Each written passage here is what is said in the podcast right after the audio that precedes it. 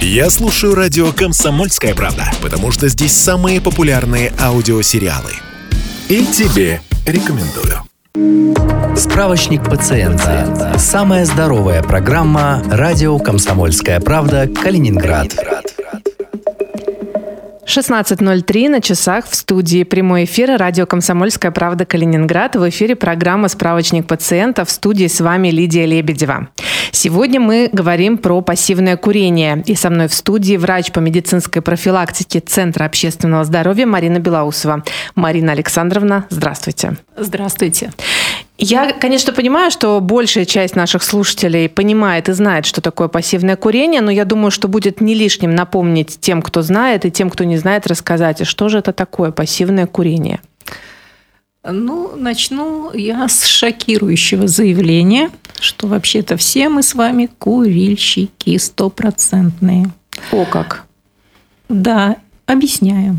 Часть из нас – это осознанные курильщики, те, которые покупают сигареты, а, у них есть специальная зажигалка или спичка, они зажигают эти сигареты и вдыхают табачный дым. А есть вынужденные курильщики, их еще пассивными называют.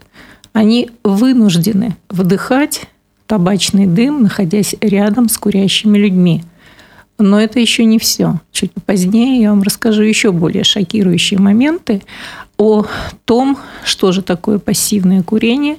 И зачастую, зачастую вот э, вынужденные курильщики, которые не покупают сигарет, они плохо относятся, они знают, что это вредная привычка, и тем не менее страдают. То и... есть люди считают, что они ведут здоровый образ жизни, но при этом являются пассивным но, курильщиком. Но, да, причем стопроцентно все некурящие люди. Ну, наверное, может быть, если кто-то живет на необитаемом острове или на, этом, или на острове, где никто не курит. Потому что а, в той или иной степени мы все страдаем. Ну, давайте начнем с того, кто в первую очередь страдает. Да, вот И интересно. в большей степени. Да. Но, конечно, это те, которые находятся в непосредственной близи с курящим человеком, который в этот момент, в момент общения с тобой, курит.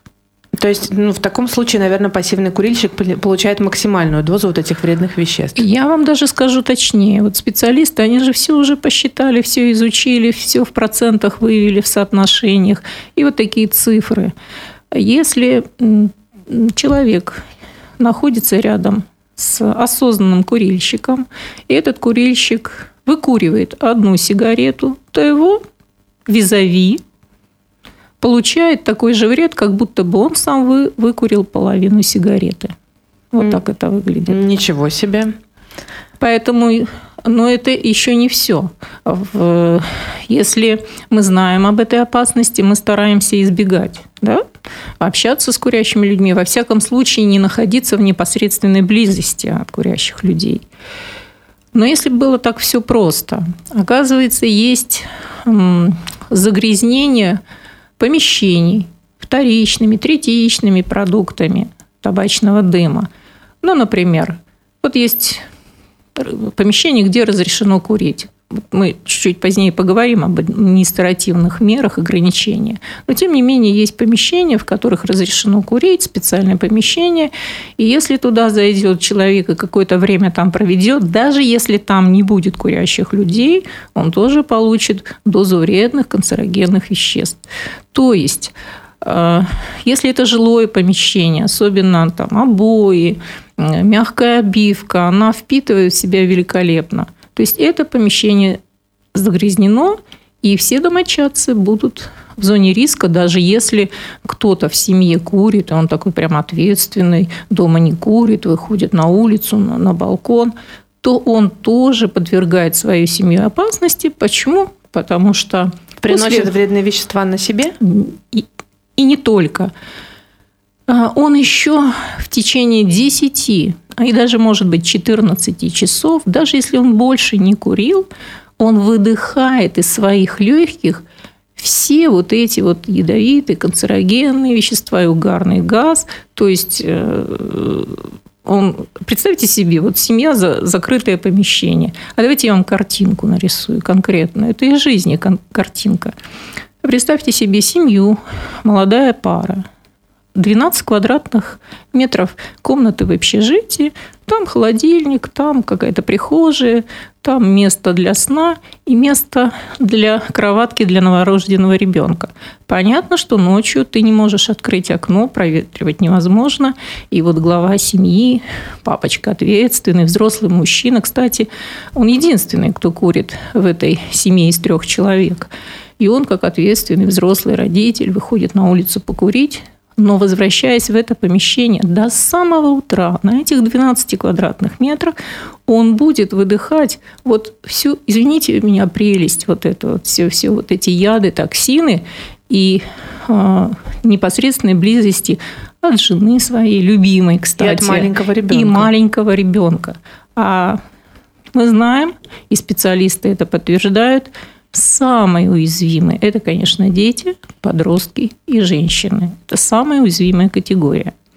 Поэтому вот курящим людям нужно подумать, а личное ли их только это дело. Они же как считают, ну это ж я себя травлю, это ж я себе вред наношу своему здоровью. Но я же выхожу, вот я же дома не курю, я забочусь о своих домочадцах. Вот вспомните, пожалуйста, эти факты.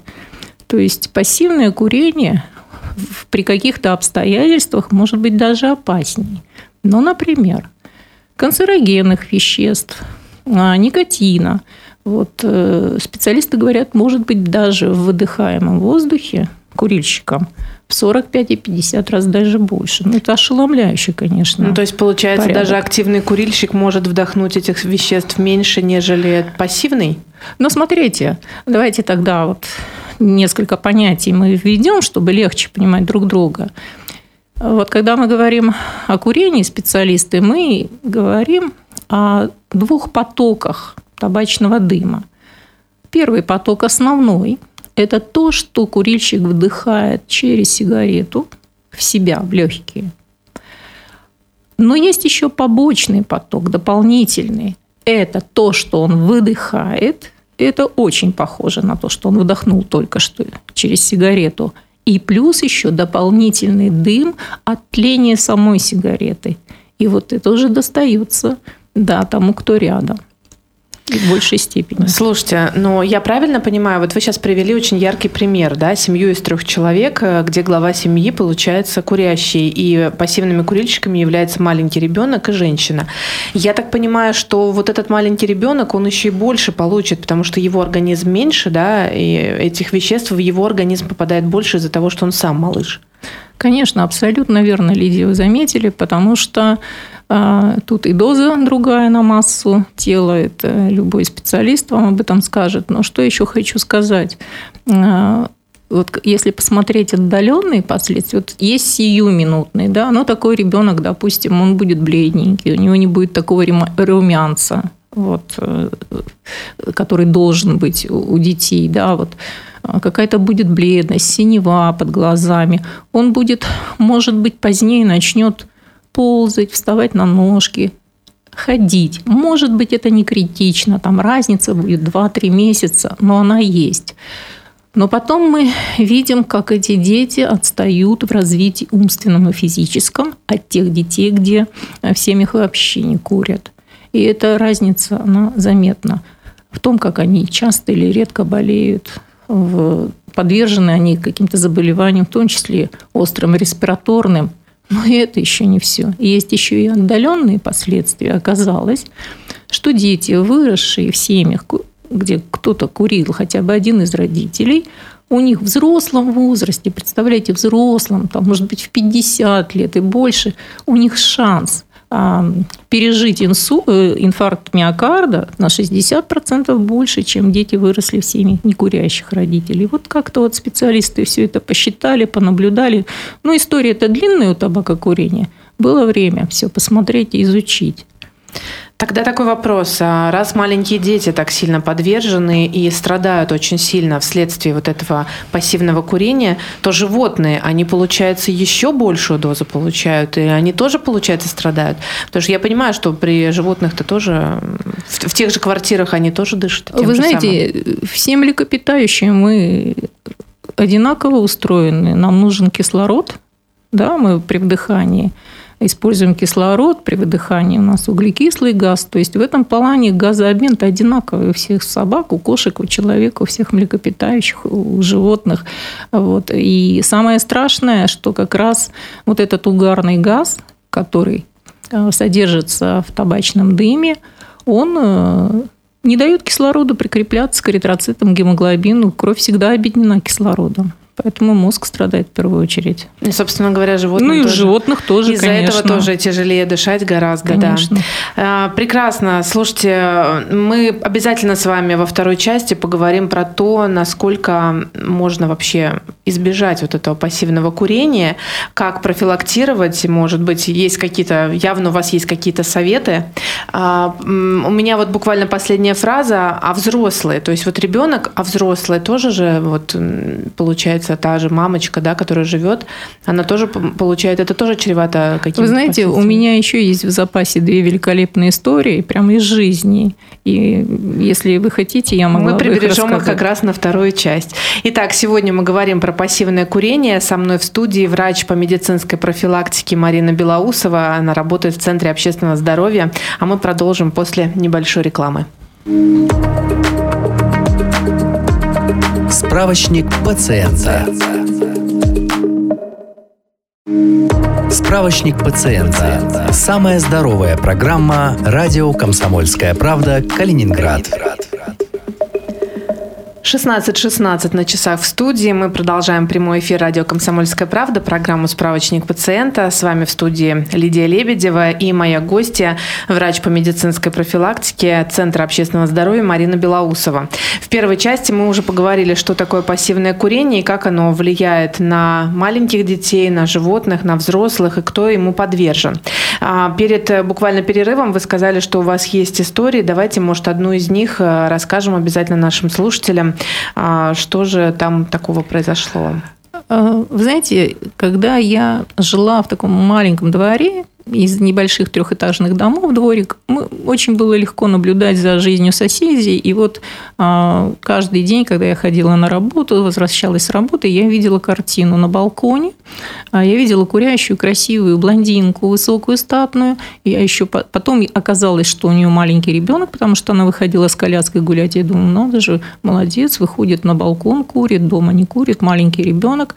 Но по мере того, как ребенок рос, я стала замечать, что вот два года, пять лет, потом я ее вижу семилетней девочкой, она вынимает из кармана ингалятор. Я понимаю, что у девочки бронхиальная астма. Потом я увидела ее 15-20 лет. Я даже не поняла, когда она выросла, потому что вдруг ее рост остановился. И потом, когда я уже поняла, что она взрослая 30-летняя женщина, я поняла, что она не, не потеряла в росте, то есть она не стала такой же статной. Это была бледная женщина, у которой была бледная кожа с ингалятором. То есть, э, что я хочу сказать? Вот я своими глазами на протяжении почти 30 лет наблюдала, как, а, что происходит с ребенком, с подростком и со взрослым человеком, если в семье кто-то курит, даже на балконе. Ну, то есть она на, на протяжении всей этой жизни она являлась как раз тем пассивным да, курильщиком. Пассивным курильщиком. И так отрицательно получается даже пассивное курение. Ну, в итоге я думаю, что бронхиальная астма, она должна поблагодарить маму в кавычках. А, жуткая история, на самом деле. Грустная, я, Да, мы с вами за кадром еще говорили, что может даже пассивное курение привести к летальному исходу, к сожалению, да? Ну, например, все курильщики знают, что всех их ждет, я тут буду говорить правду и жестко, всех ждет рак легких. Абсолютно. Вопрос времени. Это подтверждает и близкие мои родственники, и дальние родственники, которых уже потеряла наша семья. А вот. И история такая. 40 лет мужчина курил. Ну, курил, знаете, так, одну закуривает, бросает, тут же начинает другую, видимо, дома. Ну, с женой жили долго лет, несколько десятилетий, когда вдруг он после 40 лет вот такого а, курения активного решил все-таки бросить, ему это удалось. то он потерял в итоге а, в итоге вот это его курение долголетнее сказалось на здоровье жены. У некурящего абсолютного человека нашли рак легких. Женщина ну, заплатила жизнью. Это грустная очень история. И таких историй, поверьте, очень много. Мы, медики, знаем об Получается, этом. что активный курильщик отвечает э, за здоровье не только свое, но и своих близких, окружающих конечно, людей. Конечно, И я, моя задача донести это до всех, до всех курильщиков, что они не могут курить и, и это не может не влиять на других людей. Вот э, я как-то читала лекцию в библиотеке для учащихся колледжей. И им сказала как раз об этом, что вот человек покурил, он еще 10-12 часов будет выдыхать вот это все, а рядом находящийся близкий человек будет вдыхать эти вредные канцерогенные вещества. Они мне задают вопрос, так выходит, вот сейчас вы ехали в транспорте, заходили курящие люди, и вы не курящий человек, дышали таким воздухом? Да, конечно. И я говорю, мне от этого очень грустно. То есть мы можем не знать, но являться при этом пассивным курильщиком. Конечно. Поняла. Слушайте, ну мы с вами добрались до самого интересного. Можно ли как-то избежать пассивного курения и как-то профилактировать? Может быть, есть какие-то способы, если вдруг мы стали пассивным курильщиком, то как-то помочь своему здоровью быстрее восстановиться? Смотрите, в самом начале я как раз сказала, что мы все стопроцентно курильщики. И только на необитаемом острове, либо на острове, где никто не курит, не подвержен риску пассивного курения. Поэтому выводы делаем ну, То есть нам избежать не получится Не получится, но угу. хочу вас все-таки немножко успокоить, но уменьшить, уменьшить вот, вот этот вред все-таки ну, в наших силах. Что мы можем сделать? Ну, конечно же, не посещать места там, где люди курят, не стоять рядом с курящим человеком, а просить курящих родственников или э, ну, сотрудников по работе а, курить э, в другом каком-то помещении. Насколько-то это возможно. Ну, кто-то даже и друзей меняет. Потому что вот такой тесный контакт с курящим человеком, это, конечно, ну, дорогая расплата слишком своим здоровьем. То есть, вот. получается, здоровый образ жизни – это не просто начать заниматься спортом, правильно mm-hmm. питаться, соблюдать режим дня, но и при этом, ну, как можно сказать, ну, произвести это... такую зачистку среди друзей или, общ... или по минимуму общаться в тот момент, когда этот человек э, курит. Ну, да, насколько это возможно, избегать общения такого, и прямого, и непрямого. Это бывает трудно сделать, когда родственники и друзья. Ну, как-то, значит, э, может быть, рассказать о том, что вы сегодня услышали этим родственникам, привести эти примеры. И э, вот у меня сын бросил курить. Я, в общем-то, рассказала ему пассивном курении. Вот они мне недавно внучку родили, и я знаете, я оценила этот поступок. Это поступок настоящего мужчины. Сын, тебе привет. Благодарность большая. Семь месяцев уже не курит, слава богу. Здорово. А, это хорошо, когда человек имеет силу воли, но не каждый же сможет иметь силу воли, да? А многие сейчас вот слушатели скажут, да я же проветриваю помещение, значит, весь табачный дым уходит. Но мы сегодня сакцентировали, что остается вот этот выдыхаемый воздух. Ну да. А вот какие... Заражаются предметы. Опять же, а вот эти освежители рта и прочее, они тоже не помогают. Нет, нет, это бесполезно. Это. это же из легких идет. Угу. Из легких идет. Но вы знаете, э, какую вы помощь можете оказать своему курящему родственнику, другу? Дайте ему телефон федеральной службы, ведь работает уже много лет эта служба 8 800 200 0200. Ну, это профилактическая медицина, там психологи работают, там работают врачи. Ну, это дистанционно, онлайн. Э, там никто вашего имени, фамилии не спросит. То есть это, государ... да? это государственная служба. знаете, я вам хочу сказать, вот мужчинам почему-то вот очень трудно обратиться за помощью, но это не умаляет их мужского достоинства, ну, нисколько. Но знаете, ведь вот самостоятельно насилие воли бросают курить 5 8% в течение года. Это очень маленький процент. Зуб заболел, ты же идешь к стоматологу, ну почему бы не обратиться к специалисту? Вот звоните, пожалуйста. Такой вопрос еще. Э, есть сигареты традиционные, а есть сейчас электронные. Э, там разные совершенно названия, разные функционирования. А, но вот такой вопрос, а вред пассивного курения все-таки больше от традиционных сигарет или от вот тех, которые вот эти вот пара, парогенераторы, назовем их Ну, на самом деле, ответ-то очень простой. На самом деле, э, табакокурение оно намного опаснее, чем, а, ну, больше вреда приносит здоровью, чем вот эти электронные сигареты. Но вот сегодня я только читала лекцию в школе о вреде как раз электронных устройств и вейпов. Там тоже есть токсичные вещества, есть канцерогены, там нет угарного газа. Ну и поэтому и люди пассивные, так скажем, которые вдыхают пассивно, они э, ну, тоже вредит это здоровью, только в меньшей, может быть, степени, чем при, при вдыхании табачного дыма. Но вред все равно есть. И, но я вам даже скажу вот что. Если в табакокурении там все понятно, там отдаленные последствия, все уже изучено, здесь там еще пока специалисты только вот с первыми, с первыми сталкиваются какими-то моментами, а, последствиями, еще отдаленные, не изученные. Я вас прошу, не надо статистику эту делать грустную.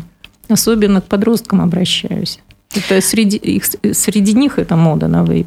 А получается, профилактика в школах проводится, да, среди детей для того, чтобы, во-первых, они, а, не стали курильщиками, во-вторых, чтобы не подвергали себя пассивному курению? На самом деле э, и э, учителя, и мы, кого приглашают, да, читать лекции, вести беседы, мы заняли очень активную позицию. У меня столько этих лекций, ну, очень много. Мы выходим, и на самом деле я считаю это просто своим долгом предостеречь подростков.